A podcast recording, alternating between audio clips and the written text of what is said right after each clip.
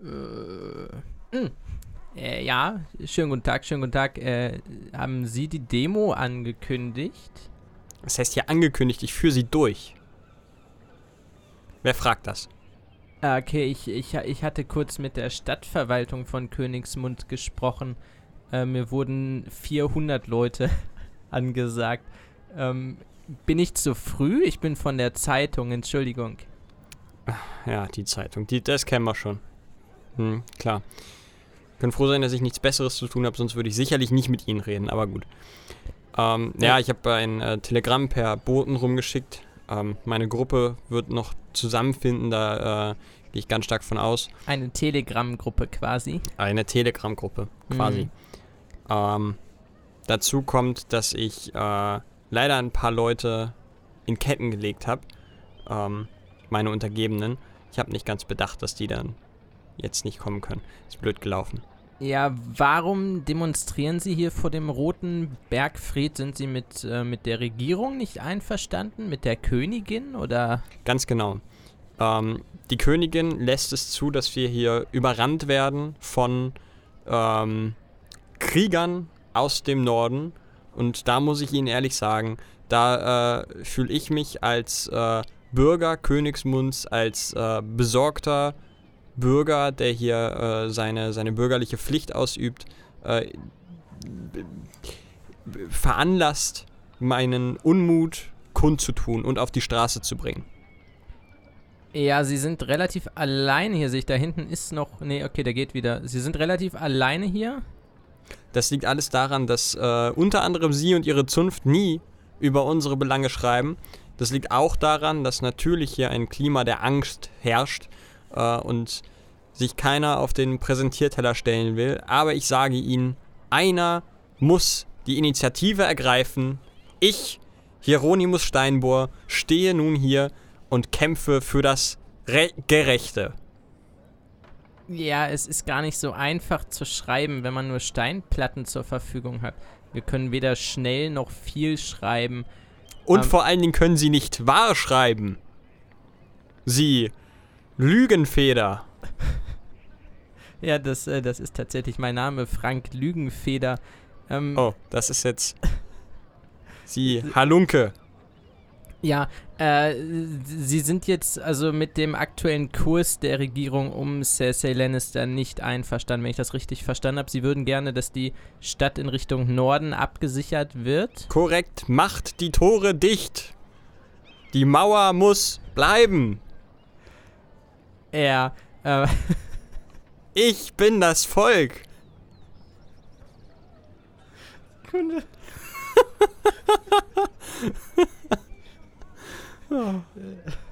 ja i- Ihre Energie finde ich ähm, ähm, se- sehr, sehr vorbildlich. Ähm, haben Sie eine Art politische Gruppierung schon in Planung, um tatsächlich eine Opposition zu bilden? Ich habe gehört, bald sollen ja auch demokratische Wahlen stattfinden. Ach, papalapap, das mit der Demokratie, das wird nix. Ich werde zusammen mit den mächtigen Hintermännern, die ich habe, die Regierung stürzen und mit eisernerer Hand regieren, als es jetzt schon der Fall ist. Nur für das Gerechte. Ja, jetzt haben die aus dem Norden natürlich einen großen Eisdrachen, wie man jetzt gehört hat, gerade im Radio. Äh, Also alles Pap also Propaganda. Das, also ein Eisdrache. Hören Sie sich selber zu, wir haben hier 40 Grad. Der ist doch geschmolzen, bevor der hier ankommt. Denken Sie doch mal nach. Einmal nachdenken. Ja, Deswegen brauchen wir Leute, die hier wirklich Ahnung haben an der Spitze. ich glaube nicht, dass das so funktioniert. Hieronymus Steinbohr. Äh, Okay, ja, ich sehe. Sie haben offensichtlich keine Ahnung, wovon Sie da, reden. da kommt schon die Stadtwache an. Ich glaube, ich kann sie jetzt hier getrost alleine lassen. Äh, Ja, hier. können hier Sie mich- hallo? Ja, Das ist mein Ja. bürgerliches Recht. Ich Ja. habe ein Recht auf Meinungsfreiheit. danke. Hallo?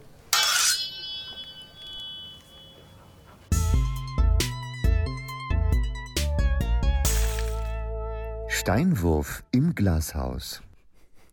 Wow, das war in den letzten vier Folgen wahrscheinlich unser schlechtester. Oh, fandst du? Also So ich, du scheiße hast dich fand ich gut, nicht. gut reingesteigert, muss ich sagen. Ich sehe dich da komplett in dieser Rolle. Danke. Ich, das finde ich jetzt nicht so, Dem nicht so Platz an nett. der Lilie stehen und wie dem auch sei. Liebe Freunde da draußen, herzlich willkommen zur nunmehr 59.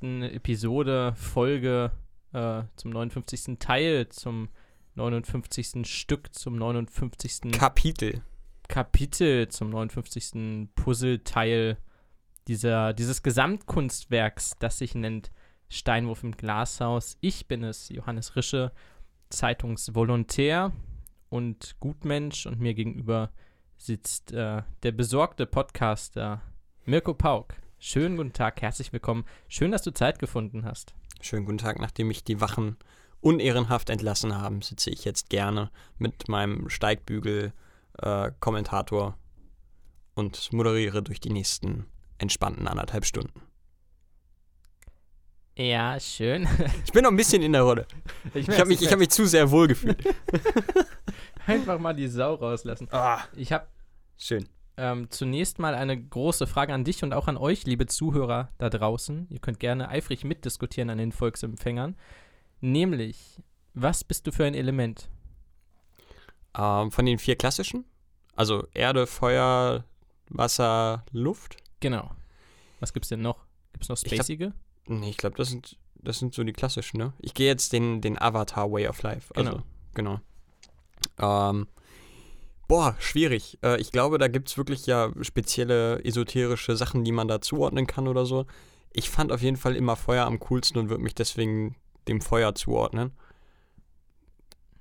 Alles andere ist mir persönlich ein bisschen zu langweilig. Ich Okay, glaube Feuer. Jeder hat ja so ein bisschen sein Element, wenn man sagt, oh, ich mag Wasser so gern oder ich bin kann lieber an der Luft oder Erde, ich bin geerdet so oder Feuer sind glaube ich die aggressiven, keine Ahnung. Dann passt wahrscheinlich Erde am ehesten, aber das klingt halt irgendwie lame. Ich weiß nicht, du kannst halt so, also bei Avatar zumindest die Felsblöcke hochstemmen, keine Ahnung. Ich wäre einfach der Anti-Avatar. Ich habe gemerkt, also ich habe Angst vor Feuer. Luft erkältet mich sofort. Ich schwimme nicht besonders gerne. Und ich bin auch nicht gern so irgendwo, wo Erde ist, weil das ist für mich Matsch. Ich hasse alles vier. Ich könnte nichts. Es ging gerade so ein bisschen in, in diese Erdbeerkäse-Richtung. Oh, Erde ist für mich Abfall. Erde ist für mich Matsch so. Schön. Ja, ich habe kein Element. Das wollte ich nur sagen. Das hat mich traurig gemacht, als ich darüber nachgedacht habe. Vielleicht Kristall. Nicht, nicht, der, wow. nicht der Comedian, sondern tatsächlich Meth. das Kristall. Oder komm, Diamant oder so. Ja, Vielleicht, vielleicht bist du einfach so, ein, so eine Mischung da draus. Du bist so ein so Element Matsche, Pampe. Wasser und Erde. So. Wasser, Wasser und Erde. Das ist, oh Gott. Einfach Dreck. Du bist Einfach Dreck. Eigentlich, bist du einfach ein Dreck. So. Mein Element ist Dreck. Oh, ja. Ja, liebe Freunde, wir haben eine fantastische. Schön. Wir haben jetzt, wir sprechen hier, lass mich lügen, sechs, sieben Minuten. Wir haben rausgefunden, dass ich Acht. Feuer, aber auch irgendwie Erde bin. Du bist Matsch. Und außerdem gibt es in Königsmund Rechtspopulisten. Schön. Wunderbar, hat sich doch jetzt schon gelohnt, hier einzuschalten. baue ich da eigentlich an Soundeffekten ein diesmal? Da ist ja nix. Ich möchte bitte, dass du den, den äh, Demonstranten am Ende, der wird nicht abgeführt, sondern er wird einfach abgestochen. Oh Gott. Also wenn du einen Schwertsound kriegst, das wäre Ja, super. das dürfte ich hinkriegen. Ach, wunderbar. Dann hat das wenigstens ein Happy End. Wie war hab- deine Woche? Und, und bei euch so, sagt man in anderen Podcasts. Und bei euch so, ist das so? ja, in dem Podcast und bei euch so, sagt man immer und bei euch so. Okay. Ja, gut, das leuchtet ein. Ich will Äh, ich, jetzt hab, kein, kein Copyright verletzen. Falls sie das geclaimt haben, nehme ich das zurück, entschuldige mich in aller. ich glaube, das ist gemeinfrei. Ja, okay. Ähm, also ich hatte tatsächlich eine sehr, sehr äh, entspannte Woche auf der einen Seite. Es äh, beginnt langsam das Sommerloch. Es wird alles entspannter. Das ist meine letzte Woche vor dem Urlaub. Entschuldigung, Ähm, ich musste kurz einen Schluck Cola nehmen. wunderbar. Ähm, ich habe hab jetzt die, Keine bezahlte Werbung. Nee, das war wirklich schon wieder. Also grandiose Meisterleistung. Ich habe auf jeden Fall in den nächsten zwei Wochen Urlaub, deswegen äh, wirklich sukzessive steigt die Laune im, im Laufe der Woche. Und irgendwie hatte ich äh, dieses Phänomen, das ich manchmal sehr selten habe, aber ich habe es manchmal, dass ich aus irgendeinem mir nicht erfindlichen, äh, ersichtlichen Grund total Bock habe, produktiv zu sein. Und da äh, sitze ich dann da und anstatt zu zocken oder einfach nur rumzugammeln, denke ich mir, so, und jetzt saugst du die Bude durch. Wo ich, Ihr habt einen Saugroboter. ja, aber den kannst du halt nicht überall hinstellen. So Hm. zum Beispiel im Hasenstall ist das schlecht. tötet er die Hasen. Nee, aber die werden da schon sehr gestresst von. Das mögen die nicht so gerne. Ähm, oder, ja, das war jetzt auch nur ein Beispiel, aber ich habe zum Beispiel, ich habe äh, seit Monaten, ungelogen, seit Monaten liegen bei mir die Zutaten, oder die, die was heißt die Zutaten, aber die, die, die ähm, Arbeitsmittel ähm, für zwei verschissene Fliegengitter, die ich vor zwei Fenster packen muss. Drei Fenster sind gemacht.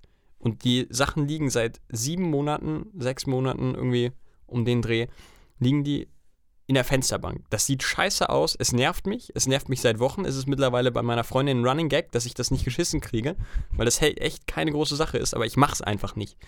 Und jetzt hatte ich ähm, diese Woche auf einmal die Eingebung, ja, machst du mal. Und dann habe es gemacht und dann habe ich mich richtig gut gefühlt und ich weiß, dass ich daraus nicht lernen werde und um die nächste Ecke schon die nächste Aufgabe wartet, die ein halbes Jahr lang rumliegt und mich nervt. Aber ist es, weil du bald nichts zu tun hast und weil dein Leben quasi frei ist? Nee, ich glaube tatsächlich eher, äh, zum einen weiß ich nicht warum. Also manchmal, wenn ich sehr gute Laune habe, habe ich einfach Lust, dann sowas zu machen, damit ich noch bessere Laune habe danach, weil ich weiß, ich habe jetzt auch noch was Produktives gemacht. Und äh, ich glaube, das ist tatsächlich so ein bisschen ein Ansporn, dass ich in den Urlaub gehen kann und weiß, dass auch diese Aufgabe nicht gemacht, gemacht werden muss in meinem Urlaub. Dass ich nicht mal im Urlaub ein schlechtes Gewissen haben muss, dass ich für den Rest nichts gemacht habe, weil das habe ich ja vorher schon erledigt.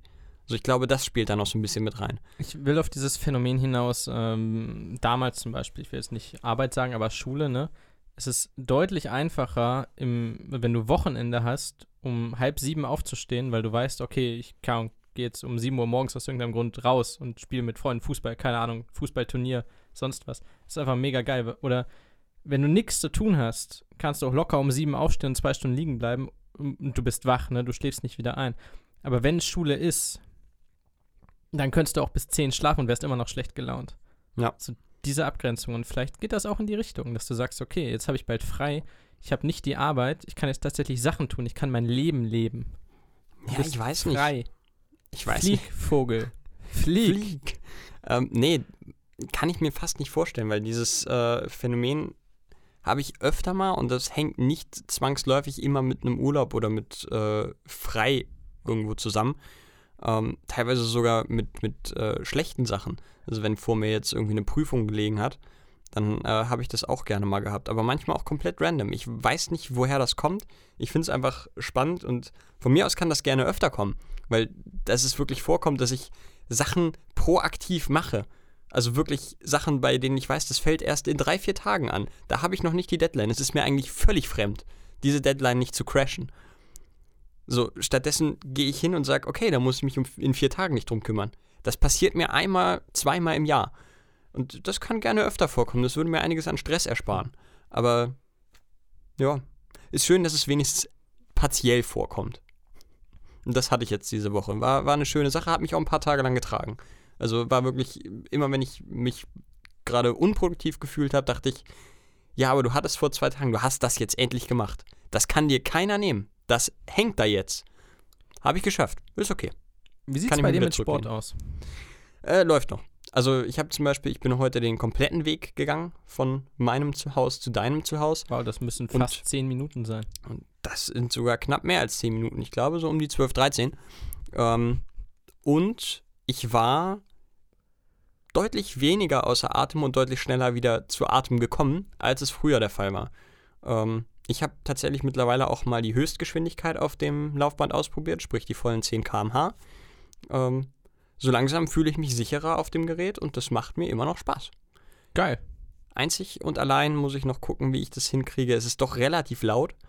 Ähm, mit Kopfhörern laufen ist aber auch nicht so schön. Also ich muss nur noch gucken, wie ich das, wie ich das äh, logistisch gemeistert kriege, dass ich auch, ich kann leider da mein Gerät nicht abstellen. Also weder das Handy irgendwo ablegen, dass der Podcast ordentlich hörbar ist, noch das Tablet so hinstellen, dass es da irgendwie einen, einen ordentlichen Halt hat. Denn so ein bisschen wackelt das Gerät ja auch, gerade wenn ich mhm. da drauf rumlaufe. Und von daher, da muss ich noch was finden.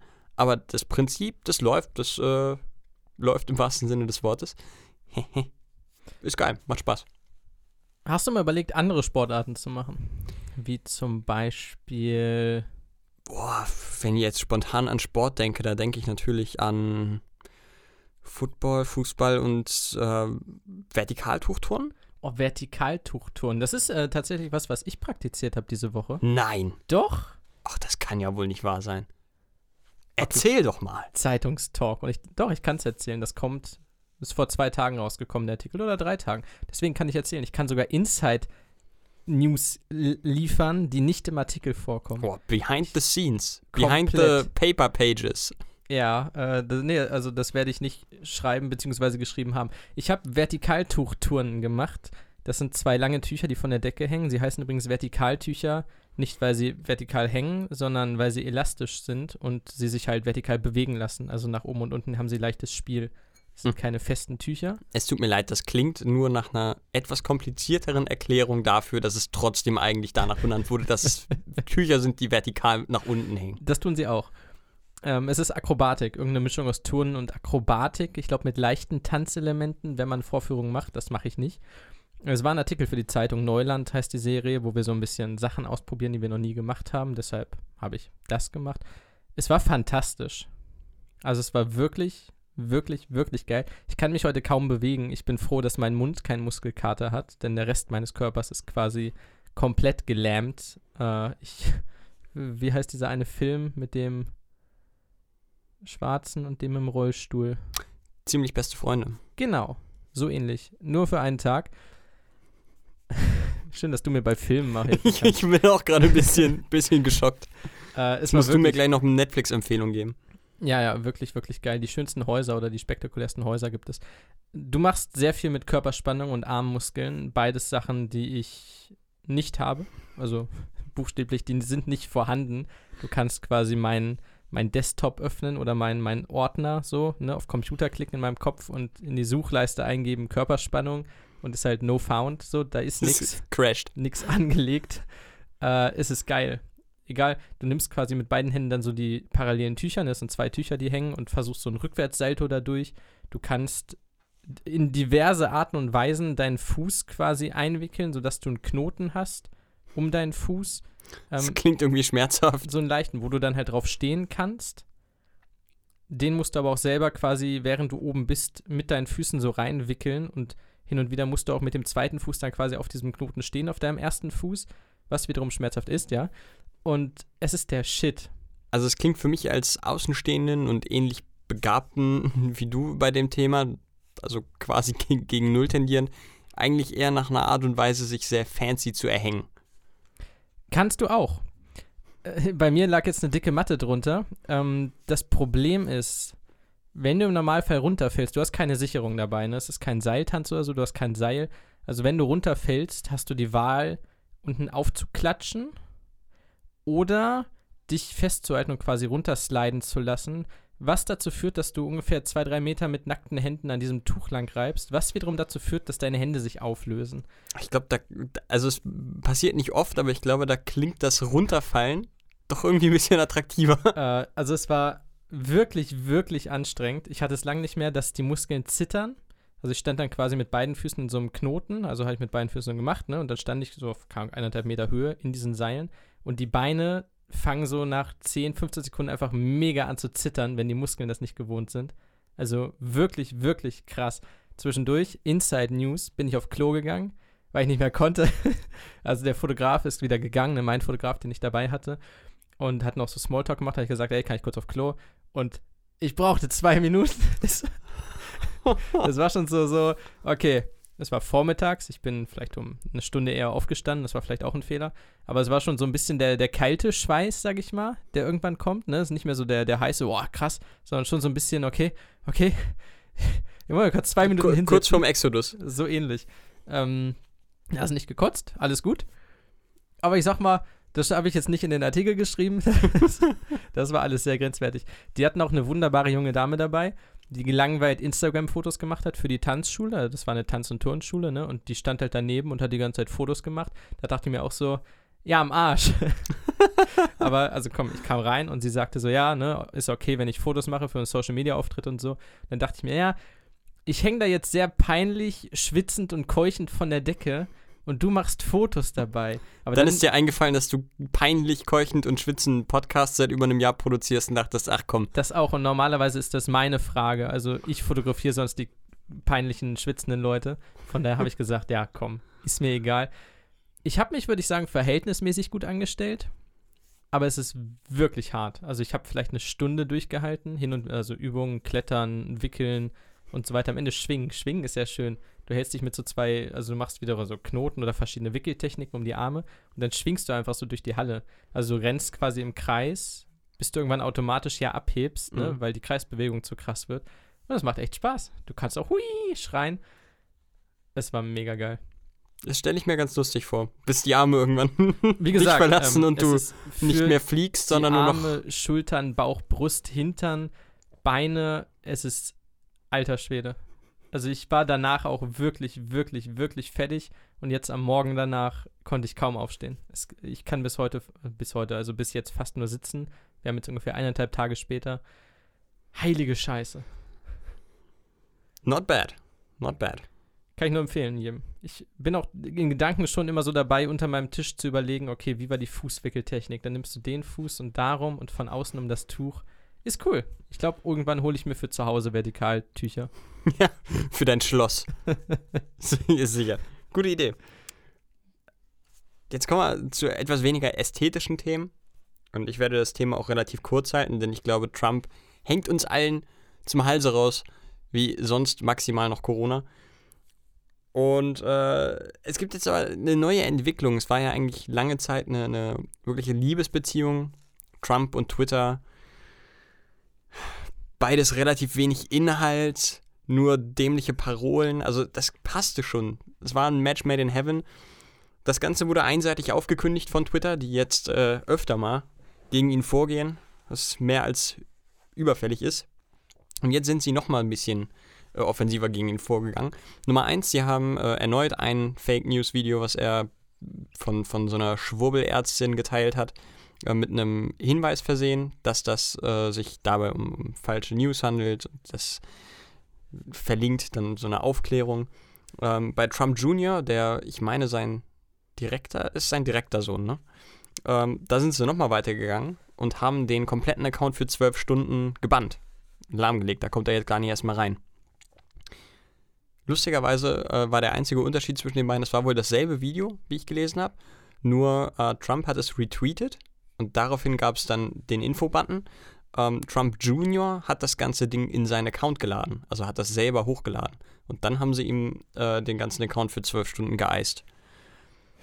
Ja, ist schön, dass die auch ein bisschen Backlash bekommen. Trump ist nun wirklich gar nicht lustig äh, oder gut drauf zu sprechen. Ja, ob das wirklich groß was bringt, weiß ich jetzt nicht, aber, Ja, aber es kann auf jeden. Fall nicht schaden. Auf jeden Fall. Ja. Alles, was da nicht funktioniert bei Trump, ist was Gutes für die Welt. Das stimmt definitiv. Wir hatten heute, ich, kam, ich bekam einen Anruf ne, von äh, unserer Thema des Tages Chefin sozusagen. Es geht darum, verschiedene Lesetipps der Redakteure, so welche Bücher wurden gerade gelesen, blubblidiblab. Ähm, ob ich da nicht was schreiben will, ne? ob ich gerade ein Buch gelesen habe. Ich habe überlegt, ja klar, ne, Roland Schulz habe ich gelesen, So sterben wir. Tolles Buch, Sachbuch über den Tod von bis hinten habe ich schon mal erzählt von. Hammer, Hammer Buch. Problem ist, vorhin habe ich dann online mal geguckt, ne, äh, was da so war. Und der Artikel hieß, äh, unsere, ja, mach, gieß ruhig Wasser ein. Also, Ich halte es extra schon so weit entfernt wie möglich. ne, das hat man, glaube ich, gehört. Ich habe halt keine 30 Meter Arme, I'm sorry. Musste mehr Vertikaltuch tun. Äh, dann stand leider im Online-Artikel unsere, keine Ahnung, Beach-Sommer-Lesetipps oder so.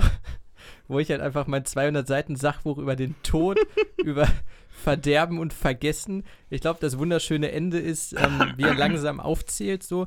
Zuerst bist du, also dein eigenes Grab, da stehen auch die engsten Vertrauten, die dich gekannt haben. Ein Jahr danach, bei der nächsten Beerdigung, sind es noch so ein paar, die dich kennen und so weiter. Mit jeder Beerdigung werden es weniger, bis irgendwann dein Grab geräumt wird, ein neuer kommt da drauf und so.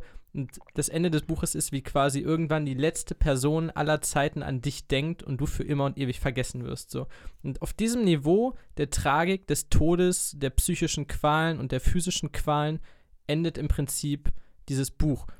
Und das ist mein Sommerlesetipp für das Volk. Ja, ähm, Da wusste ich vorher nicht. ich glaube, dein, dein Feel-Good-Berater ist. ich glaube, der ist zum Scheitern verurteilt. Also wenn ihr mal am Strand liegt, äh, meine Empfehlung, so sterben wir von Roland Schulz. Sie haben ein Alkoholproblem? Oh, Komm, gehen wir, gehen wir erstmal in die Bar, sprechen wir drüber. Super, machen wir. Ja, äh, sorry. Aber Läuft. Thema Beerdigung, was für ein Lied würdest du auf deiner Beerdigung spielen lassen? Oh, schwierig.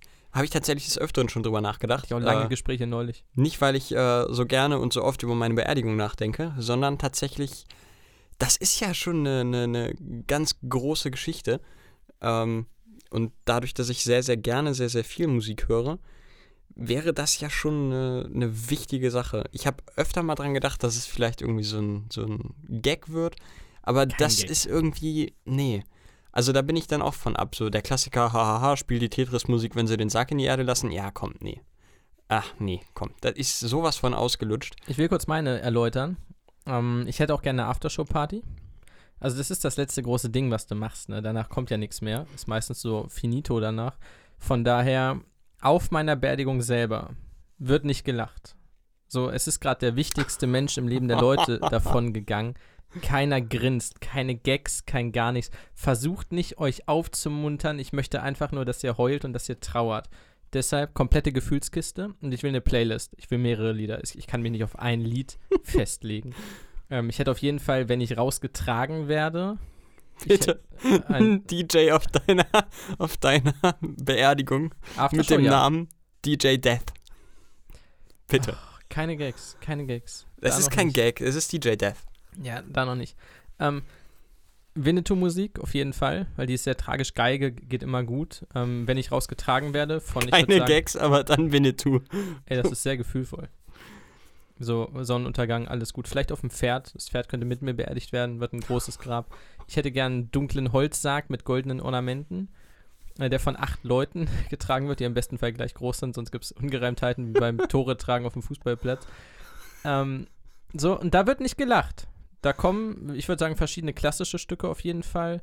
Sehr tragisch alles, sehr dramatisch angehaucht. Ähm, das ist der eine Punkt. Der andere ist, ich möchte gerne die Aftershow-Party haben. Bei der Beerdigung selber sind natürlich alle Leute, ne, Hunderte, Tausende, die um mich trauern. Aftershow nur für die wirklich engeren, für die cooleren Leute, die ich im besten Fall, falls ich vorher weiß, dass ich bald sterben werde, moderiere. Also ich nehme quasi ein mehrstündiges Video von mir auf, bin auf der Leinwand und moderiere den Abend durch. Ich äh, gebe die Lieder an, die laufen. Ich mache ein paar Witze, beleidige ein paar Leute. Was soll mir passieren? Ich bin tot. Und bin einfach die ganze Zeit auf so einem Video zu sehen, langweile mich zwischendurch. Vielleicht auch so einfach eine halbe Stunde mal mit dem Handy spielen währenddessen und nicht aufpassen. so ein Video hätte ich gern. Und dass die nochmal, dann können die Leute mich nochmal sehen, wie ich durch den Abend geleite. Ich glaube, das hätte was sehr, sehr Schönes. Wir sollten da vielleicht eine, eine Sonderpodcast-Folge für aufnehmen, Schon mal die wir dann quasi ab, abspielen da. So, ah Mensch, oh ja, und, und wie ist es so im Jenseits? Boah, ein bisschen kalt, ne? also wenn du mal dran bist, denk an eine Mütze. Ja, das, äh, ja. Ähm, Und dann siehst du da einfach nur, also du dann nicht mehr, aber eine komplette Trauergesellschaft. Mittlerweile ist äh, Trauer völliger Entgeisterung und gähnender Langeweile gewichen. Ja, nee, ich glaube, das hätte was sehr Unvergessliches. Nochmal selber so einen Abend zu moderieren, obwohl man tot ist. Ich glaube, das würde im Gedächtnis bleiben und das ist ja Sinn der Sache. Man ist ja schließlich tot und will irgendwie versuchen, sein eigenes Andenken zu bewahren. Man kann natürlich auch mit Dreck um sich schmeißen, alle nochmal beleidigen, alle Sachen raushauen, Geheimnisse, die man immer für sich bewahrt hat. Noch Ja, aber das richtig- ist- Das ist so ein, also auch schon fast ein Klassiker. Ne? Steht das im, im äh, Testament, ne, wird das da vorgelesen. Ach komm, nee. Das ist so langweilig.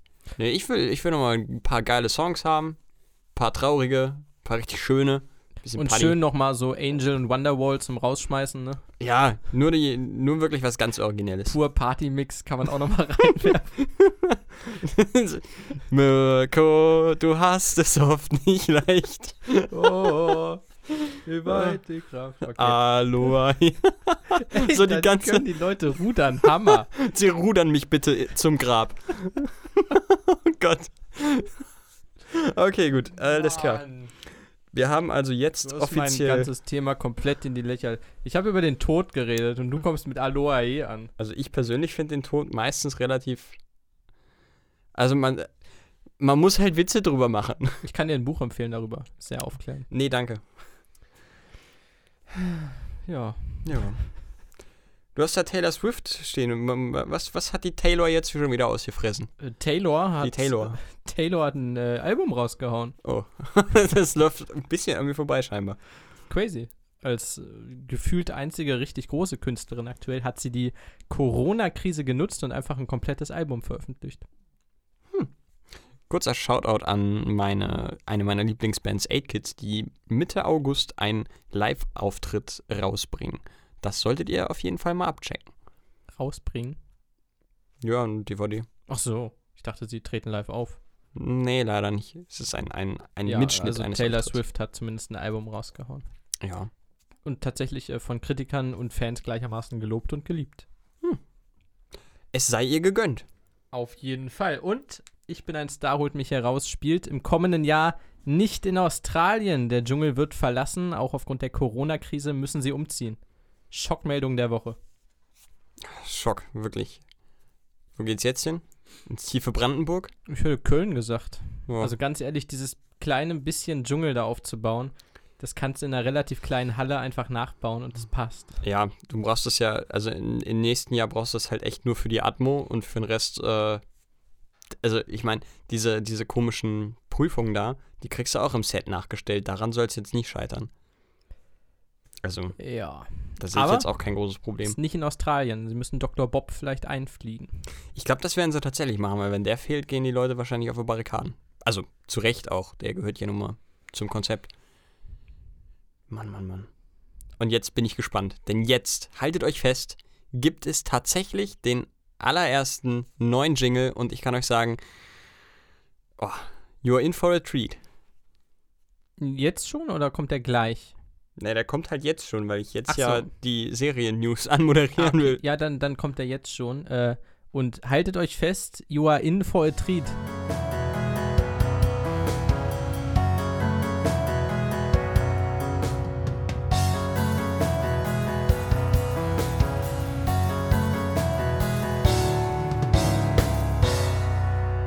Kommen wir zu den Serien-News in dieser Woche. Äh, zum einen ist Regis Philbin im Alter von 88 Jahren gestorben. Der ist in den USA größtenteils bekannt als äh, der Moderator der amerikanischen Version von Wer wird Millionär. Und, das finde ich auch ganz spannend, er ist tatsächlich amtierender Rekordhalter für die meiste vor der Kamera verbrachte Zeit. Äh, das sind, ich wollte gerade sagen momentan, aber das habe ich jetzt gerade ein bisschen verkackt. Äh, das sind mehr als 16.700 Stunden aktiv live vor der Kamera. Das ist schon Respekt. Äh, in Deutschland ist er höchstwahrscheinlich eher bekannt als äh, der Typ bei ähm, How I Met Your Mother. Der ist bei How I Met Your Mother ist er, äh, aufgetreten als der Typ, der in mit Barney zusammen, ah nee, nicht mit Barney, sondern mit Marshall zusammen nach dem perfekten Burger sucht. Ich meine, das war Regis Philbin. Keine Ahnung. Gibt's auch in Brooklyn Nine-Nine. Der ist auf jeden Fall auch in Deutschland zumindest als Cameo bekannt. Ähm, How to Sell Drugs Online Fast bekommt offiziell eine dritte Staffel, wurde von Netflix verlängert und Netflix hat angekündigt, dass sie an einem Prequel zu The Witcher arbeiten. Dieses trägt den Namen The Witcher Blood Origin und spielt, ich meine, 1600 Jahre vor der The Witcher-Serie, dreht sich um den allerersten Hexer. Da kann man auf jeden Fall auch gespannt sein. Das waren die Serien-News Noch nicht ganz. von mir. Achso, okay, das hast du schön gerettet. Danke. Disney Plus hat nicht offiziell bestätigt, dass eine Star Wars-Serie kommen mag, aber die Gerüchteküche ist sich da sehr im Klaren und sehr eindeutig, denn es könnte womöglich bald eine Serie über Lando Calrissian geben mit der Legende Dong Lover. ja, Donald Glover, wollte ich sagen, der schon in der Solo Star Wars Story Lando Calrissian gespielt hat. Die Serie soll sich auf ihn fokussieren, vielleicht auch wieder Alden Ehrenreich nehmen oder Alden Ehrenreich, wie man in Deutschland sagen würde, der Han Solo gespielt hat in dem Film. Davon wird es kein Sequel geben, aber womöglich eine Serie über Lando Calrissian. Bestätigt ist aber noch nichts.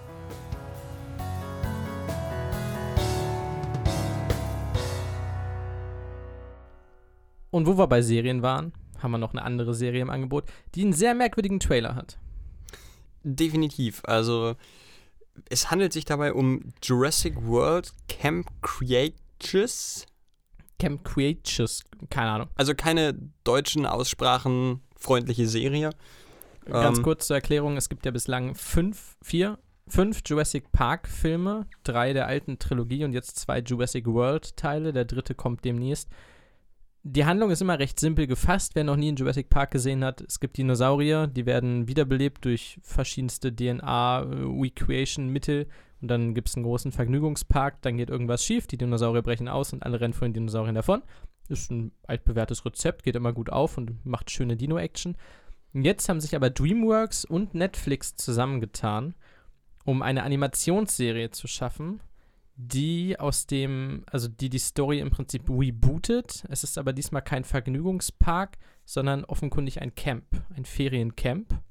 So kann man es sehen. Ja, ich weiß nicht, ob das nicht vielleicht doch in Richtung Vergnügungspark ging. Das war irgendwie so eine Mischung aus, aus so einem Erholungscamp, aber eigentlich auch schon irgendwie eher so ein also schon ein bisschen Park Lagerfeuerstelle, auch, ne? so ein bisschen Parcours, Kletterpark ja, Fre vielleicht. Freizeiterlebnispark mit Ähm, Natur. Aber mit Jugendlichen. Man sieht keine Erwachsenen im Trailer, man sieht animierte Jugendliche, die in etwa so aussehen wie auf der Wii, so ein erstelltes Mii, so ähnlich. Ja. Nicht äh, fotorealistisch animiert, aber doch kindlich animiert. Das Problem ist, dieser kindliche Flow zieht sich nicht ganz durch. Schaut euch den Trailer gerne mal an, denn sowohl die Musik als auch die Cuts als auch die Dinosaurier sind meines Erachtens absolut ungeeignet für Kinder. Also es ist teilweise ein sehr düsterer Horror, gepaart mit der sehr kindlichen, äh, groben Animation.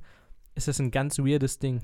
Also ich bin mir auch noch nicht sicher, wo sie damit hinwollen. Also wir haben uns den Trailer gerade eben zusammen vor der Aufnahme zum ersten Mal angesehen und also im ersten Moment war ich mir fast sicher, dass es sich hierbei um äh, ein Spin-off handelt, das äh, in eine kinderfreundlichere Richtung geht. Ist ja jetzt auch nicht zu weit hergeholt. Du holst dir DreamWorks, du machst da äh, eine schöne kinderfreundliche Serie draus, du hast Dinos, was willst du mehr? Aber es ist schon angsteinflößend für eine Kind, also es ist zu angsteinflößend eigentlich für eine Kindersendung. Das kann, also das kann ich mir fast nicht vorstellen. Es sieht schon Das- aus wie eine erwachsene Thriller-Horror-Serie teilweise. Aber dafür passt dieser Animationsstil überhaupt nicht. Also der wirkt dann doch eher abschreckend im ist- ersten Moment. Sehr merkwürdig. Es gibt ja auch die Grundregel eigentlich in Jurassic Park, dass Kinder nicht sterben. Was teilweise zu sehr skurrilen Situationen geführt hat in den Filmen. Aber es sterben keine Kinder normalerweise. Es bleibt am Ende ein Mann übrig und eine Frau und die Kinder. Wenn sie das durchziehen, macht diese Serie schon mal keinen Sinn. Denn da sind nur Kinder und wenn man am Anfang weiß, dass, keine Ahnung, wie lang so eine Staffel ist, aber dass alle Kinder überleben, weiß nicht, ob man es dann gucken sollte, weil das wäre ein bisschen merkwürdig. Das Problem ist, falls es eine Kinderserie sein sollte und sie diese gruseligen Dinosaurier dazu benutzen, Kinder aufzufressen, könnte das auch wieder Backlash geben. Äh, Ich bin tatsächlich ein bisschen gehuckt, weil es ja auch auf Netflix kommt und ich Netflix tatsächlich habe, wo das hinführt. Ich Und bin, zumal DreamWorks ist ja jetzt nicht dafür bekannt, dass sie Scheiße abliefern. Nee, es, äh, Also die machen ja normalerweise wirklich guten Kram. Deswegen. Also ich fand, es sah auch. Es sah jetzt auch nicht schlecht aus. Ist jetzt nichts, wo ich sage, um Gottes Willen, das muss ich um, unbedingt sofort sehen.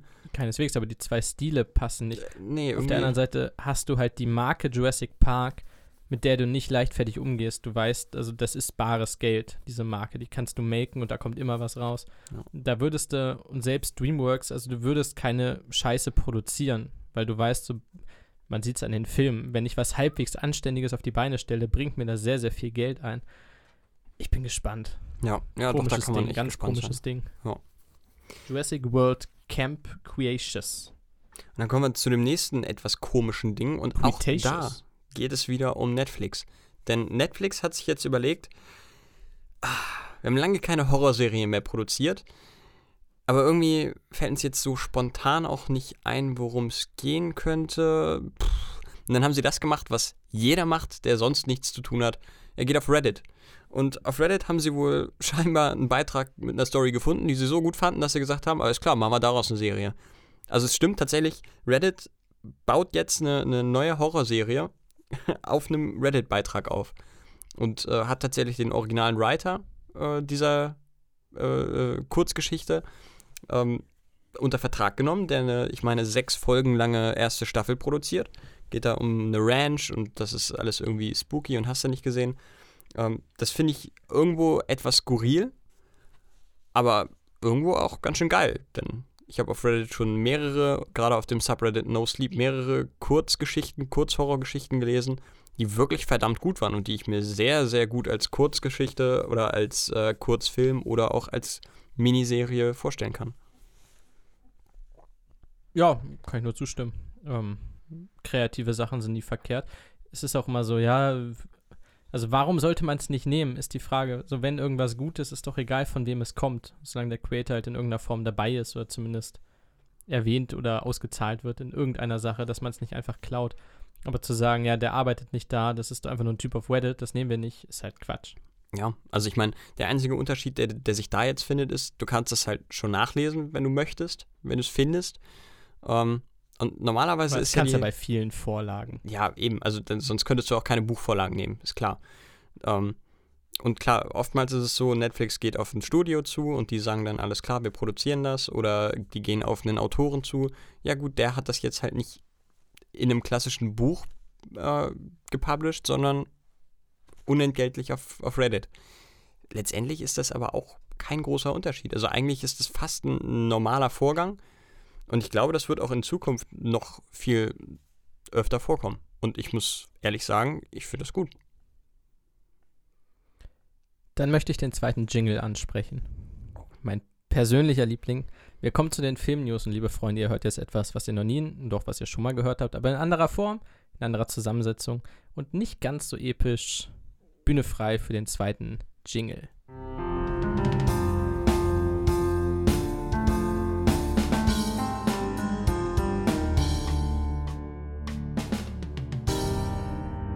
Und damit bin ich bei den Filmnews angekommen. Da gibt es einige Verschiebungen. Ich habe mir mal die größten rausgesucht. Zum einen äh, wurde es bei Avatar verkündigt, dem legendären Franchise, das seit 2009 brach liegt, wo vier Fortsetzungen produziert werden. Die wurden alle um jeweils ein Jahr geschoben. Das heißt, sie kommen jetzt in dem Dezember 2022, 2024, 2026 und 2028 raus. Also Avatar 5 2028. Da am 22. Dezember, merkt es euch vor, achteinhalb Jahre noch hin. Siebeneinhalb. Entschuldigung, nee, achteinhalb. Sieben? Ich kann nicht rechnen. Mathe war nie mein Ding. Auch Star Wars wurde verschoben. Da gebe ich mal ganz kurz den Überblick, wie es da aktuell aussieht, denn die haben eine relativ große Palette. Zum einen haben wir als nächstes The Mandalorian Staffel 2, die kommt im Oktober diesen Jahres auf Disney Plus.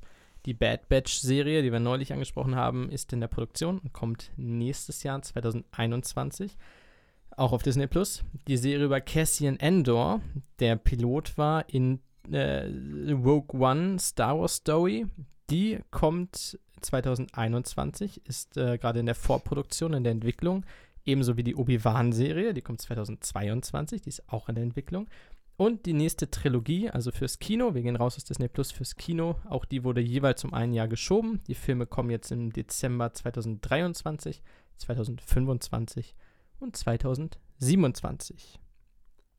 Dann gibt es noch eine News zu einem teils deutschen Film, nämlich der hochgelobte Sky Sharks. Sky Sharks, ein Horrorklassiker, der niemals fertiggestellt wurde. Vielleicht kennt irgendwer den phänomenalen Trailer. Es geht um Nazi-Zombies, die auf fliegenden Haien reiten, die mit Laser schießen. Also die fliegen auch, weil natürlich fliegen sie. Und die attackieren in dem Trailer ein Flugzeug. Das sollte schon alles sagen. Äh, Sky Sharks hat wie viele Filme dieser Art, B-Movie, Trash-Movie, komplett dumm. Ähm, brauchst halt den Trailer, um danach in Crowdfunding-Manier Geld einzutreiben, um den Film produzieren zu können. Das haben sie jetzt anscheinend nach vielen Jahren endlich mal geschafft.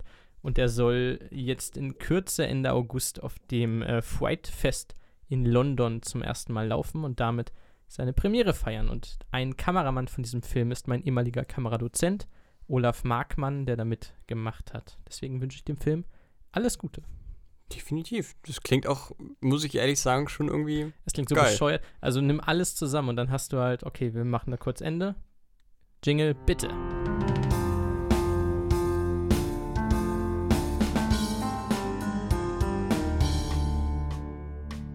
Ah, Dankeschön. Es klingt so bescheuert, wenn du Nazis, Zombies, Haie, Laser und Fliegen vereinst und halt Nazi-Zombies nimmst, die auf fliegenden Laserhaien rumreiten und Flugzeuge attackieren. Das muss gut sein. Ja, ich meine, wenn du, wenn du alles Absurde nimmst, es in den Mixer schmeißt und danach den Inhalt des Mixers an die weiße Wand wirfst, dann kann da unter Umständen auch echt was Geiles rauskommen, wenn sich das nicht zu ernst nimmt. Es klingt halt wie Sharknado Ja. auf Crystal Meth. So. Äh, Nimmt, also wenn es irgendwas tut, dann nimmt es sich, glaube ich, nicht ernst. Ja, optimal. Ey, warum nicht? Dafür, also dafür gerne. Coole Sache. Kommen wir zum Kernthema. Genau, äh, das habe ich hier tatsächlich schon mal vorbereitet. Äh, ja, was heißt vorbereitet? Ich habe einen Artikel aufgemacht. Du und hast zwar, was vor. Leute, was vorbereitet. stopp, Folge 59. No, Stopp die Maschinen! stopp, stopp, stopp. Wow, wow. Leute, es ist passiert, Folge 59. Ich kann es zum ersten Mal dokumentieren. Mirko hat sich vorbereitet für eine Folge. Er hat was gemacht. Er hat sich vorher hingesetzt, hat was getan, um jetzt tatsächlich mit euch zu sprechen. Wir erwarten jetzt Großes. Wir erwarten einen mindestens 10-minütigen Monolog. Leute, Folge 59 ist die Zeit, auf die ihr alle gewartet habt. Bühne frei, Vorhang Real auf, Talk. Manege für Mirko Pauk. Real Talk. Als ich heute hier angekommen bin, wie viele der vier Themenslots, die wir hier haben, waren auf deiner Seite gefüllt? Du hast nicht aktualisiert. Muss ich der Fairness halber sagen. Ich habe in der halben Stunde davor. Genau, als ich zu Hause losgegangen bin, war ein Slot gefüllt, dein Backfill, und zwar von mir. Da sind meine Themen drin gewesen, die ich dir rübergeschoben habe. Ich habe So viel zum Thema Ich Vorbereitung. habe gearbeitet. Meine waren voll. So, Dein Ton war gerade weg. Entschuldigung, was hast du gesagt? hm, ist ja komisch. Die also, Emmys. die Emmys. Äh, 72. Emmys. Die Nominierungen sind draußen. Wir erwarten alle den Serien-Oscar. Genau, äh, finde ich persönlich tatsächlich, dadurch, dass ich ja auch eher der Serienfreund als der Filmfreund bin, immer ein bisschen spannender als die Oscars, wenn gleich die Oscars natürlich deutlich pompöser und auch bedeutender sind. Verliehen werden sie übrigens am 20. September diesen Jahres. Was ja bald ist.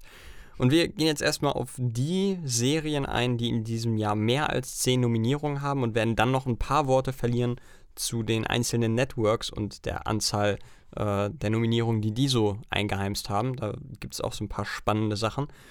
Ähm, wir werden aber nicht auf die einzelnen Kategorien eingehen, denn das ist tatsächlich relativ viel. Ähm, da müsste man, glaube ich, hauptsächlich, hauptberuflich Serien gucken, um da fundiert, flächendeckend Aussagen treffen zu können.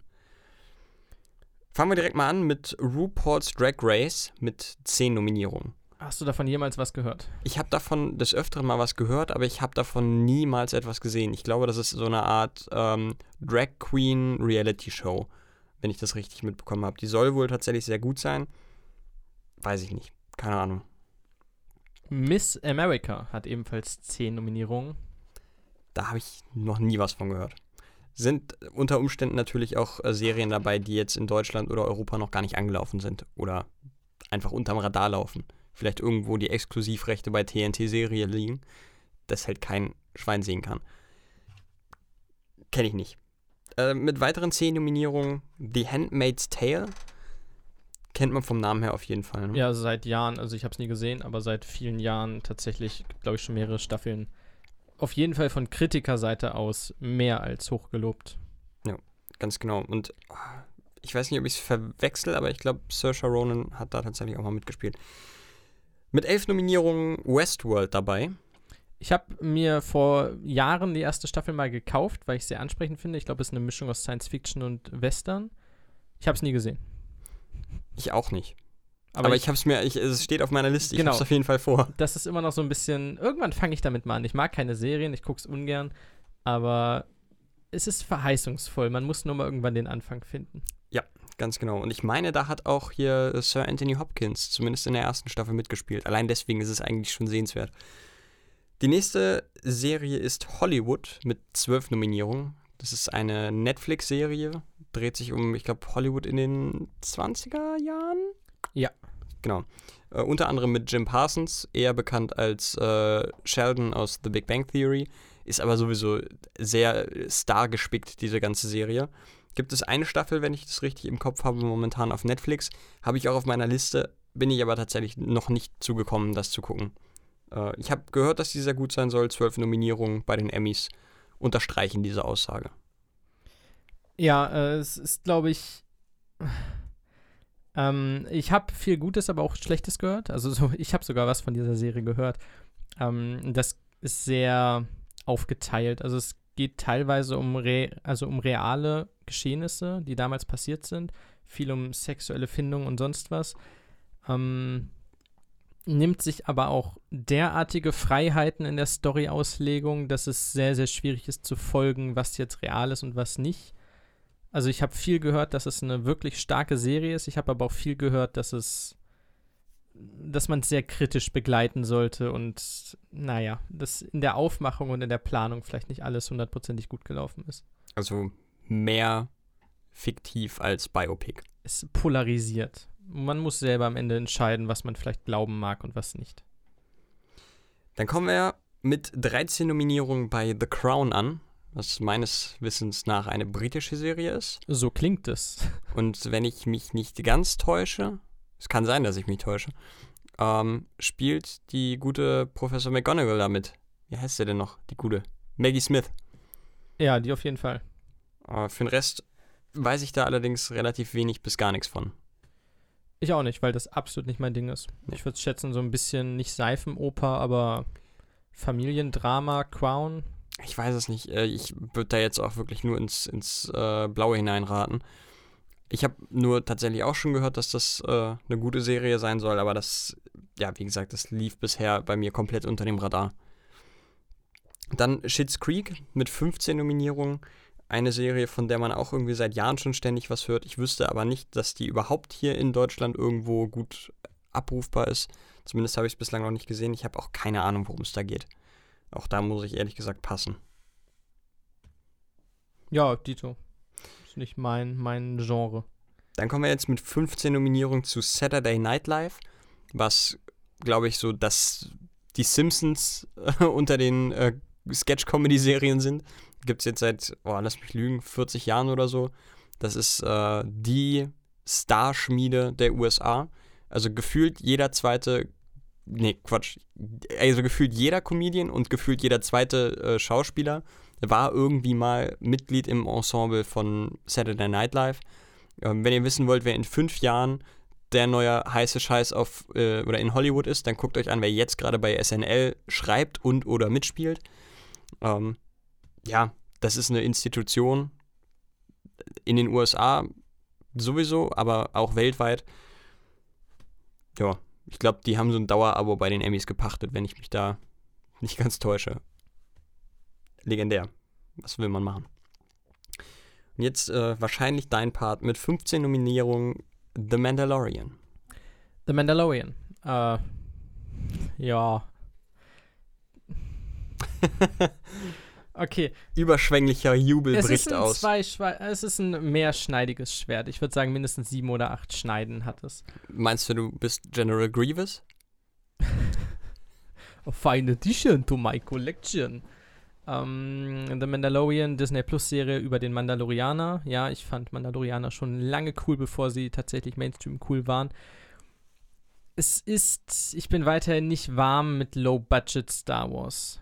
Um, die Serie hat natürlich ein gewaltiges Budget, aber du merkst der Serie an, dass es kein Kinobudget ist. Also du siehst schon gerade bei den Weltraumszenen oder so, das ist eine Fernsehserie, das ist jetzt kein Kino.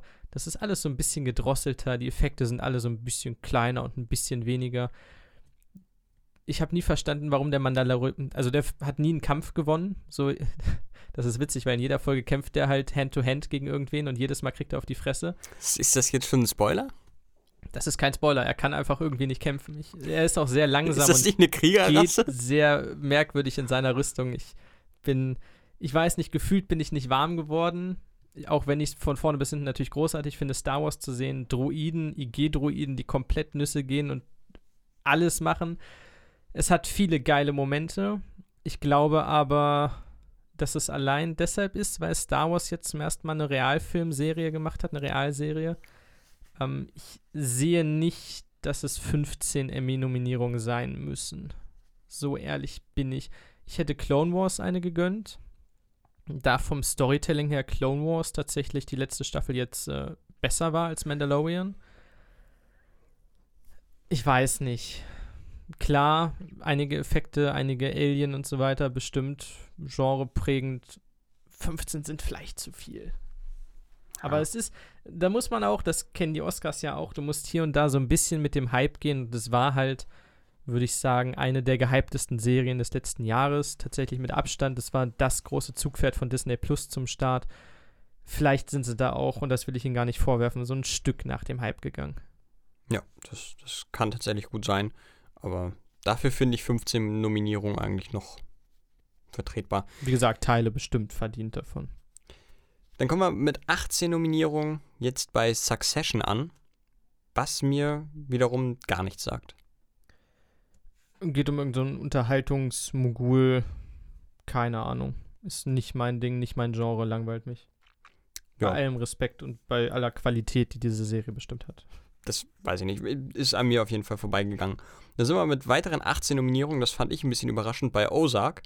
Ozark, eine äh, Netflix-Original-Produktion von und mit tatsächlich äh, Jason Bateman in der Hauptrolle, den ich persönlich für einen begnadeten Schauspieler und äh, lustigen, lustigen Menschen halte. Ähm, oder zumindest ist er in den Filmen meistens sehr lustig. In Ozark ist er das nicht, da ist er bierernst. Ich habe die Serie auch nicht gesehen, ähm, was daran liegt, dass ich mich mit äh, Serien, die so einen grau-dunkel-blau-Filter drüber haben und mir damit suggerieren wollen, dass es äh, jetzt alles ganz, ganz bedeutungsschwanger und ganz, ganz traurig wird. Ähm, da kann ich mich irgendwie nicht so wirklich mit anfreunden. Das ist Blade Runner wäre dein Ding. Ja, absolut. Irgendwie Riverdale und äh, Pretty Little Liars, die haben alle irgendwie so ein Abo auf diese komischen Filter gepachtet und Ozark ist da nicht anders. Das stößt mich persönlich immer ein bisschen ab. Ich habe viel Gutes darüber gehört, ich habe einiges an Kritik gehört.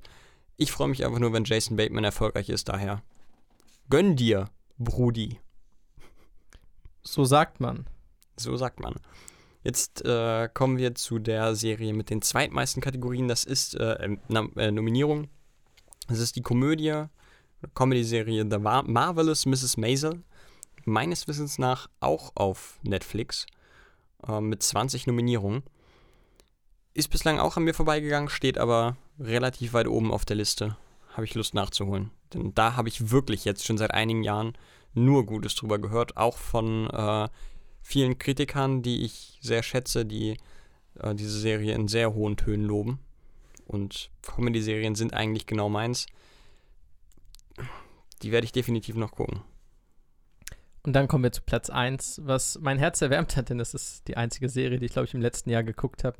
Es ist tatsächlich HBOs Watchmen-Serie die Verfilmung von äh, Alan Moores Comic Graphic Novel. Oh, Hammer. Also ich habe sie, ich habe mir deshalb tatsächlich Sky geholt, was schon einiges aussagt. Ich habe es danach, ah nee, Moment, ich hatte es davor schon, habe es vergessen abzubestellen. Und ich habe es aber nicht, nicht, nicht abbestellt wegen Watchmen. So, ich wollte das noch sehen. Und es war ganz, ganz großartig. Es ist eine Miniserie. Ich glaube, zwölf Folgen sind es. Die wollen keine zweite machen, was ich absolut befürworte. Das Ding ist in sich geschlossen. Das ist fantastisch. Es geht nicht unbedingt um Zeitreisen, aber es gibt verschiedene Zeitebenen. Der eine kann nämlich die Zeit manipulieren. Es ist von vorne bis hinten ganz, ganz großartig. Es ist eine gefilmte Graphic Novel. Zack Snyder hat es damals 2007 schon gemacht mit seinem Film musste dann noch einiges umstrukturieren, weil die Studios noch nicht dran geglaubt haben. Also nicht an alles, was in der Graphic Novel vorkommt. Die ist ein bisschen sehr philosophisch und tiefgründig. Ähm, die Serie spielt jetzt quasi ein paar Jahre nach der Graphic Novel und es ist wirklich, also von vorne bis hinten fesselnd Hammer. Es sind einzelne Episoden, die eigene Sachen erzählen, aber immer das große Ganze im Auge behalten. Es ist unfassbar geiler Scheiß. Ähm, ich habe es geliebt von vorne bis hinten. Allein sechs Nominierungen für beste Darsteller, egal ob Neben- oder Haupt. Unter anderem Jeremy Irons ist dabei.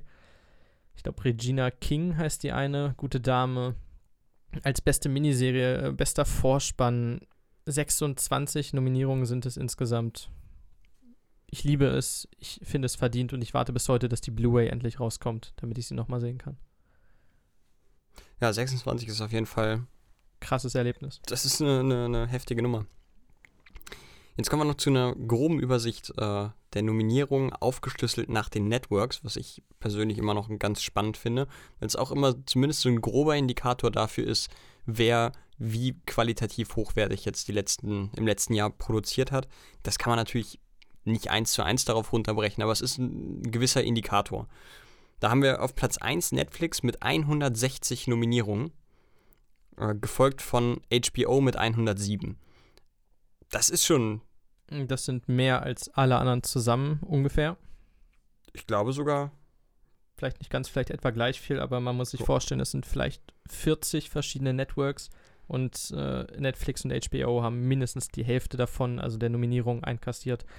Oh, schon eine Monopolstellung. Ja, Wenn wir uns Amazon angucken, die auf Platz 6 sind mit gerade mal 30 Nominierungen, das ist schon, spricht nicht für die äh, Original-Produktionen von Amazon Prime.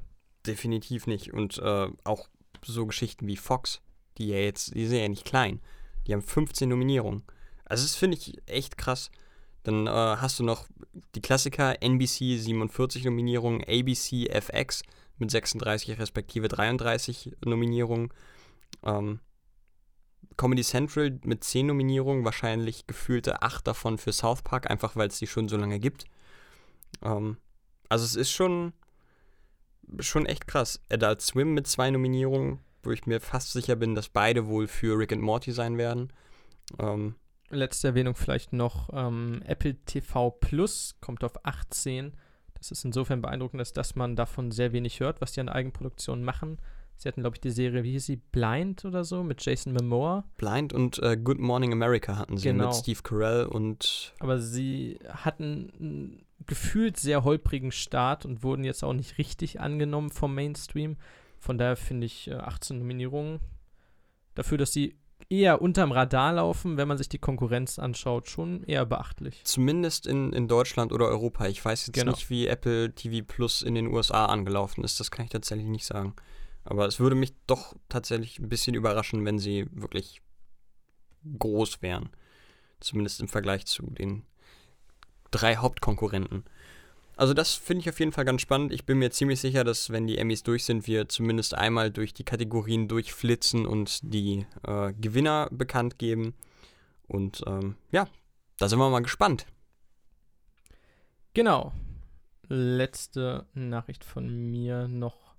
Olivia de Havilland, so wird sie ausgesprochen, ist mit 104 Jahren verstorben, was ein sehr, sehr hohes Alter ist.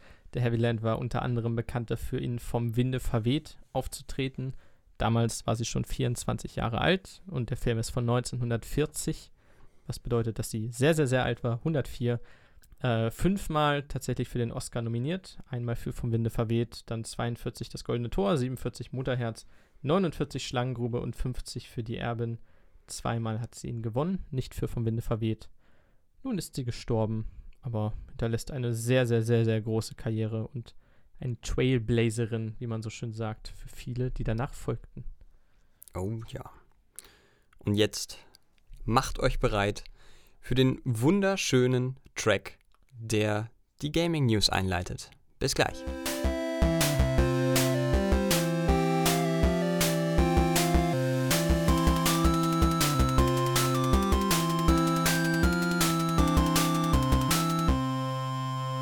Freunde, und wir haben hier eine sowas von volle Woche gehabt. In den letzten beiden Wochen habe ich, glaube ich, nicht eine einzige News zu den Gaming, äh, zum, zum Bereich Gaming gehabt. Und jetzt haben sie sich gedacht, jetzt ballern wir einfach mal alles komplett raus. Johannes kann sich, ja, eigentlich für ein kurzes Nickerchen hinlegen. Ich habe mir schon eine Cola geholt. Ich lehne mich zurück, wie auch ihr Leute. Lehnt euch zurück. Ihr habt Zeit. Ihr habt viel Zeit. Lasst euch berieseln, das wird einiges. Denn Microsoft hat äh, mit der XCOM, äh, Xbox Games Showcase 2020 so ein bisschen was angekündigt für die neue Konsole. Unter anderem gab es Halo Infinite Gameplay, ähm, wo ich den Artstyle tatsächlich immer noch ganz schön finde, aber die Grafik sieht alles andere als Next Gen aus. Dann hat sich Rareware mal wieder mit einem eigenen Spiel zu Wort gemeldet. Die dürfen jetzt mal was anderes machen als nur Viva Pinata und irgendwelche kosmetische Scheiße. Und zwar sind sie mit Everwild am Start. Das sieht auch ganz nett aus. So wirklich viel kann man da noch nicht zu sagen. Bin mal gespannt. Neue Ankündigungen gab es auch. Äh, The Gunk, was ein Adventure-Game ist. Avowed, was ein äh, Rollenspiel ist, das äh, zumindest dem Trailer nach etwas wie The Elder Scrolls aussieht, ist von Obsidian Games, die Macher von Fallout New Vegas, äh, wenn ich da richtig liege. Und das sieht schon mal sehr schön aus. Ich bin großer Fan der The Elder Scrolls-Reihe, da Bethesda sich ja sehr, sehr lange Zeit mit dem sechsten Teil lässt. Warum nicht? Avowed bin ich eigentlich gespannt. Dann äh, lange erwartet von vielen Fans Stalker 2. Das ist so eine Supernatural Action-Game, whatever, äh, spielt in Tschernobyl. Gab es jetzt auch keinen großen, wichtigen Trailer zu, aber das ist auf jeden Fall in Entwicklung. Dann gibt es auch noch State of Decay 3, ein Zombie-Spiel. Ähm, in dem Trailer konnte man Zombie-Tiere erkennen. Das äh, gab es meines Wissens nach so bislang auch noch nicht. Das wird mit Sicherheit eine recht spannende Spielmechanik.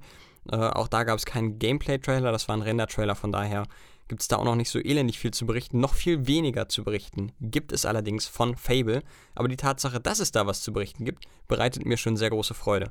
Fable 1 bis 3, äh, etwas umstrittene Spiele mit aber einer harten Fanbase, die wirklich leidenschaftlich ist. Ähm, wunder, wunder, wunderschöne Spiele, besonders der erste Teil. Ähm, da gibt es jetzt auf jeden Fall endlich nach langer Durststrecke wieder was Neues. Ähm, da bin ich sehr, sehr gespannt. Es gab einen Trailer, der wirklich absolut nichtssagend war. Ähm, aber das ist egal, denn es wird ein neues Fable geben und das ist wirklich Grund zur Freude. Und jetzt gibt es natürlich auch noch ein paar Spiele, die im August rauskommen. Unter anderem das Indie-Game Fall Guys, das so ein bisschen an Takeshis Castle erinnert. Das kommt für PS4 und PC am 14. August. Erscheint das neue UFC-Game für PS4 und Xbox One. Der Microsoft Flight Simulator erscheint am 18. August für den PC. Madden NFL 21 erblickt am 25. August das Licht der Welt. Und erscheinen wird das Spiel natürlich für PS4, Xbox One und den PC. Für Freunde des gepflegten Motorsports äh, geht es am 28. August direkt mit Project Cars 3 weiter. Die haben tatsächlich auch ein bisschen an ihrem Spielsystem rumgefummelt. Ob das jedem gefallen mag, wird sich zeigen. Das Spiel kommt ebenfalls für PS4, Xbox One und den PC.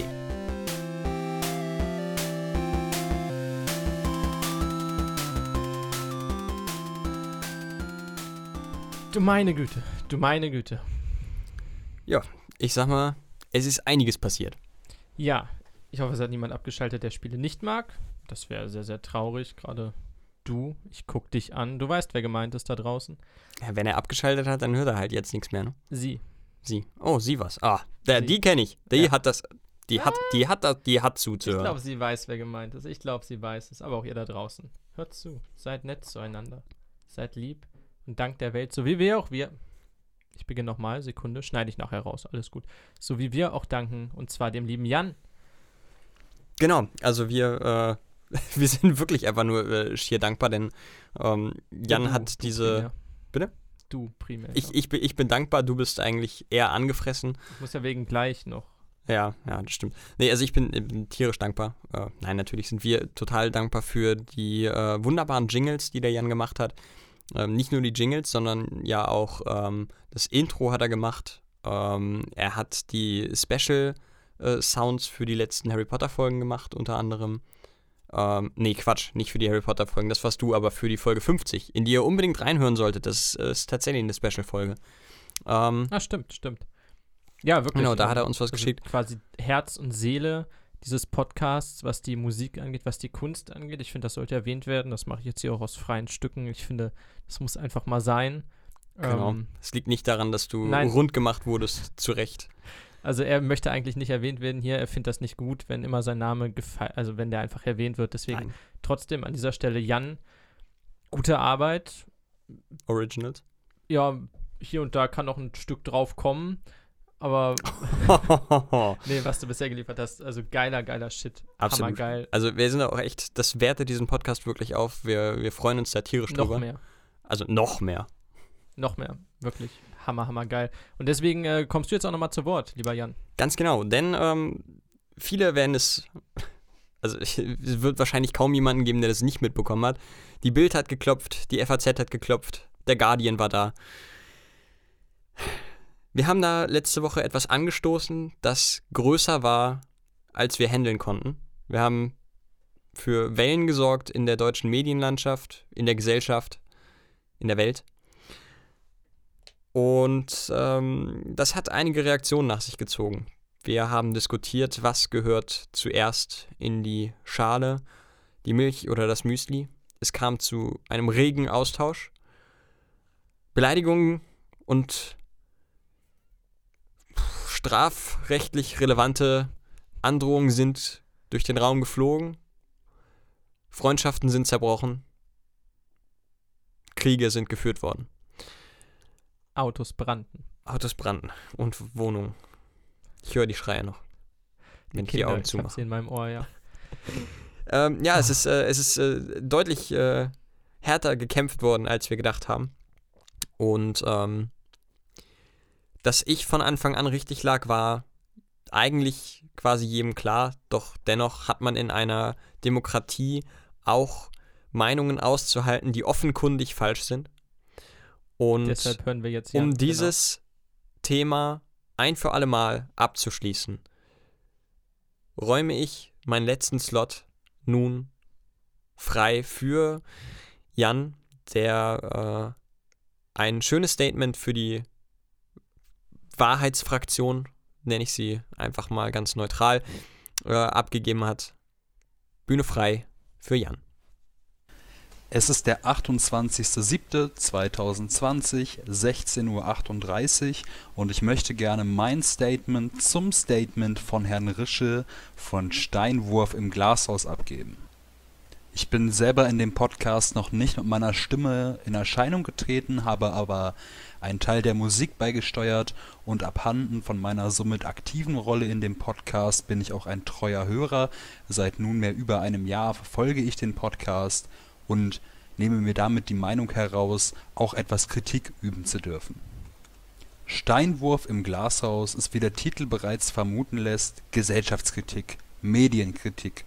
Und ich als Hörer habe mich oftmals auf das Urteilsvermögen der beiden Protagonisten verlassen. Heute habe ich den Podcast vom gestrigen Montag gehört und erlebt, wie eine Debatte über Cornflakes und Milch und deren Reihenfolge gehalten wurde. Und genau dort lag der sprichwörtliche Hase im Pfeffer. Rische äußerte sich dahingehend, dass seiner Meinung nach zuerst die Milch und anschließend die Cornflakes in die Schüssel gehören. Und er brachte mich damit in eine missliche Lage. Plötzlich sah ich mich in einer Realität, in der ich Mirko Pauk deutlich zustimmen musste, was mir, und das wird Mirko selbst bestätigen können, als Person und als Podcast-Hörer ferner kaum liegen könnte.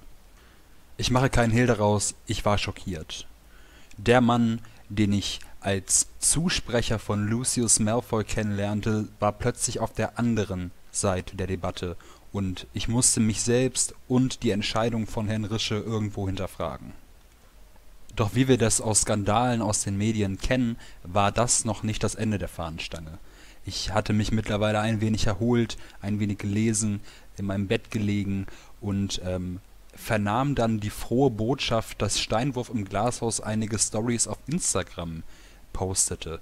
Ich habe mich natürlich gefragt, okay, geht es um die aktuelle Folge, geht es vielleicht um diese Debatte, die so viel in mir wachgerüttelt hat, die so viel in mir ausgelöst hat. Und tatsächlich setzte sich Herr Rische dann vor die Kamera. Und was dann geschah, war für mich als Podcast-Hörer sowie als Sympathisant von Herrn Rische einfach ein Paukenschlag. Der junge Mann, der sich bisweilen als Metakünstler versteht, saß nun vor der Kamera, perfekt gestylt mit Man-Bun und Vollbart und inszenierte sich als Sinnbild einer Jugendkultur. Getreu dem Motto Hey, ich bin doch wie ihr, seid doch bitte meiner Meinung, inszenierte er nicht nur sich selbst, sondern auch seine, ich möchte sagen, perfide Sichtweise, wenn es um Cornflakes geht. Und wie man es bereits von herablassenden Despoten wie Herrn Rische kennt, suchte er den Fehler natürlich nicht bei sich, sondern in erster Linie bei den Hörern, in zweiter Linie bei Instagram und in dritter Linie bei der Industrie. Er sprach von verschwörungsähnlichen Zuständen, die dafür sorgten, dass das Ergebnis, das er sich versprochen hatte, nicht zustande kam. Nach der Zusammenfassung der Situation sehe ich mich als treuer Hörer und Freund des Podcasts nun in der Pflicht, ein Statement abzugeben. Ich kann nicht tatenlos zusehen, wie Herr Rische die Cornflakes-Industrie, die Hörer, Instagram und alles Außenstehende denunziert. Ich muss mich als treuer Hörer dazu aufgerufen fühlen, meine Meinung zu sagen. Und Herr Rische, ich spreche nun direkt zu Ihnen. In den letzten 58 Folgen habe ich von Ihrer großen Liebe zu Star Wars erfahren, Herr Rische.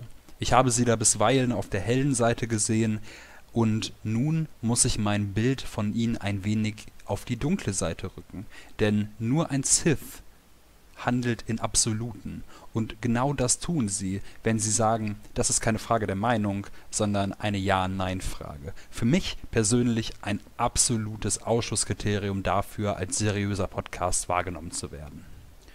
Neben der Möglichkeit, dass Instagram einen technischen Fehler hatte oder ihre treuen Hörer nicht in der Lage sind, mit ihren dicken Wurstfingern auf die richtige Taste zu drücken, sprechen sie dann von einer Verschwörung. Wir alle, zumindest die 75 Prozent, die für zuerst Cornflakes stimmten, seien von der Cornflakes-Industrie indoktriniert worden. Ich möchte Ihnen sagen, dass ich diese Begründung, die Sie da anbringen, als Symptom einer ernstzunehmenden Krankheit, eines ernstzunehmenden Krankheitsbildes wahrnehme. Vielleicht fühlen Sie sich verfolgt oder leiden unter wahnhaften Vorstellungen und ich möchte Ihnen ans Herz legen, sich einmal untersuchen zu lassen, wenn diese Symptome weiterhin anhalten. Nach ihrer Kritik an eben jenen Hörern, die aus ihrer Sicht von der Cornflakes-Industrie indoktriniert sein sollen, bringen sie Beweisstücke an, um weiter von ihrer Meinung zu überzeugen. Und damit tun sie etwas, was aus meiner Sicht nicht nur ihren guten Ruf als Podcaster in den Schatten stellt, sondern vielleicht sogar ihren guten Ruf als Journalisten in Verruf geraten lassen kann. Sie berufen sich nämlich auf jene Industrie, die angeblich die Podcast-Hörerschaft indoktriniert haben soll. Sie bringen Beweisstücke an, indem sie nun Cornflakes-Schachteln von eben jener Industrie stolz in die Kamera halten und dort nach Beweisen dafür suchen, dass sie im Recht liegen. Wie so oft in unserer modernen kapitalistischen Gesellschaft stellen sie sich also auf die Seite der Industrie. Für sie scheint das Gesetz der Stärkeren zu gelten. Denn wenn die Cornflakes-Hersteller es so auf ihre Packungen drücken, dann muss es wohl richtig sein, völlig ignorierend, was der einzelne Mensch, der Konsument für einen Geschmack haben könnte. Großindustrielle richten sich heute nicht mehr nach der Nachfrage der Konsumenten, sondern geben Trends und Lebensweisen von oben herab vor. Wir erleben das auf Instagram, YouTube und quasi auf allen Werbekanälen. Influencer bekommen Testimonials und zeigen ihren Followern Produkte, die nun cool und hip sind. Und genau das tun sie, wenn sie sagen, hey, das ist, was die Industrie sagt, genau das sollten wir tun. Herr Rische, an dieser Stelle muss die Frage erlaubt sein, wer nun eigentlich, wie Sie es nannten, indoktriniert wurde. Sie sind ein Wolf im Schafspelz und noch obendrauf ein solcher, der vor anderen Wölfen warnt, wenn Sie Ihren Zuhörern vorwerfen, von der Industrie indoktriniert worden zu sein. Ich glaube, dass ich anhand meiner eben präsentierten Beweisführung festmachen kann, dass sie ihr Gesicht als Podcaster und als Versteher der Cornflakes verloren haben. Wie eingangs erwähnt, trete ich hier allerdings nicht nur als Kritiker auf. Ich bin seit nunmehr über einem Jahr Fan ihres Podcast-Formats und möchte Sie deshalb bitten, dass Sie Ihre kontroverse Meinung entweder ablegen oder b für sich behalten. Wir haben an der Causa Amtor erlebt, was es bedeutet, als Person des öffentlichen Lebens plötzlich im Lobbyismus verwickelt zu sein. Und ich kann mir nicht vorstellen, Herr Rische, dass Sie als Podcaster, als angeblicher Cornflakes-Versteher, als Journalist gerne in Verbindung gebracht werden möchten mit Leuten, die uns von oben herab beibringen wollen, wie wir zu leben und Podcasts zu konsumieren und Cornflakes zu essen haben. Bitte verstehen Sie diesen Aufruf als eine Art Aufwachen, als ein gewisses Wachrütteln. Ich möchte Sie auf keinen Fall öffentlich denunzieren oder Ihnen gar absprechen, einen tollen Podcast abzuliefern, denn das tun Sie bekanntlich Woche für Woche. Ich möchte Sie lediglich darauf aufmerksam machen, dass Sie aufpassen sollten, den Leuten, die Ihnen täglich oder wöchentlich Gehör schenken, auf den Schlips zu treten. Sie wären mit Sicherheit nicht der erste Künstler oder Superstar, der Kontakt zu seinem Publikum verliert, indem er sich der Industrie deutlich verbundener fühlt als den Menschen, den er eigentlich am nächsten stehen sollte. Herr Rische, wachen Sie auf. Kommen Sie zurück auf die Seite, auf die Sie gehören. Seien Sie Teil der breiten Masse, in der Sie sich als Produkt, als Podcast ausgebreitet haben. Ich möchte nun gerne mit den Worten Friedrich Schillers schließen. Achtung nur ist der Freundschaft unfehlbares Band. Bitte achten Sie uns Hörer, bitte lassen Sie uns weiter Freunde sein, Herr Rische. Ich wünsche eine angenehme Restwoche. So. Ja, das ist natürlich auch eine Sichtweise. Ich sag mal, letztendlich, wer das Müsli zuerst reinkippt, guckt auch Twan, aber das ist ja jedem freigestellt. Äh, Ich werde mich da jetzt gar nicht weiter zu äußern. Ich glaube, das hat keinen Zweck mehr. Wer einmal so eine Grenze überschritten hat, kommt nicht wieder zurück. Der ist nicht mehr bekehrbar. Der kann auch nicht mehr mit Vernunft irgendwie überzeugt werden. Das Von ist daher- eine wirklich gesunde Selbsteinschätzung, muss ich, muss ich dir auch mal wirklich Oh, nicht zugestehen. Schlecht. Nicht schlecht, lieber Freund, nicht schlecht. Wir haben es hinter uns gebracht. Ich grüße alle Leute, die heute dabei waren, die zu Gast waren in diesem Podcast, an diesem Podcast beteiligt. Beginnend mit Wutbürgern aus Königsmund, mit äh, gelangweilten Leuten, die mich fotografieren, während ich von der Decke hänge, mit, äh, ich habe die meisten Themen vergessen. Geht mir tatsächlich meistens auch nach diesem Podcast so. Ja, ich, weiß muss nicht, ob die das gut oder schlecht ist. machen. Das ist das Traurige. Mit Leuten, die gerne Bücher lesen, am Strand. Äh, mit Leuten, die die Emmys gerne schauen oder verfolgen. Mit Leuten, die gerne Jingles hören. Mit euch da draußen, mit denen es hier nächste Woche weitergeht. Wir freuen uns auf euch. Vielleicht freut ihr euch auch auf uns. Wir bedanken uns für eure Aufmerksamkeit. Wir bedanken uns übrigens auch bei allen, die wirklich hitzig diskutiert haben in der letzten Woche. Das war jetzt kein Scheiß. Das ging tatsächlich phasenweise äh, ordentlich ab. Das war schön zu sehen. Teilweise ja, zu ungefähr 35 Prozent war es schön zu sehen. Von den Mhm. anderen Prozenten bin ich Mhm. sehr enttäuscht. Naja, Trotzdem, folgt uns auf Instagram, folgt uns auf Spotify, auf Apple Podcasts oder wie immer das heißt. Gebt uns fünf Sterne, das ist immer sehr schön. Oder gebt weniger und schreibt eine Begründung und wir wissen, dass ihr zu faul dafür seid. Ah, Macht es gut. Bis zur nächsten Woche. Haut rein. Ciao.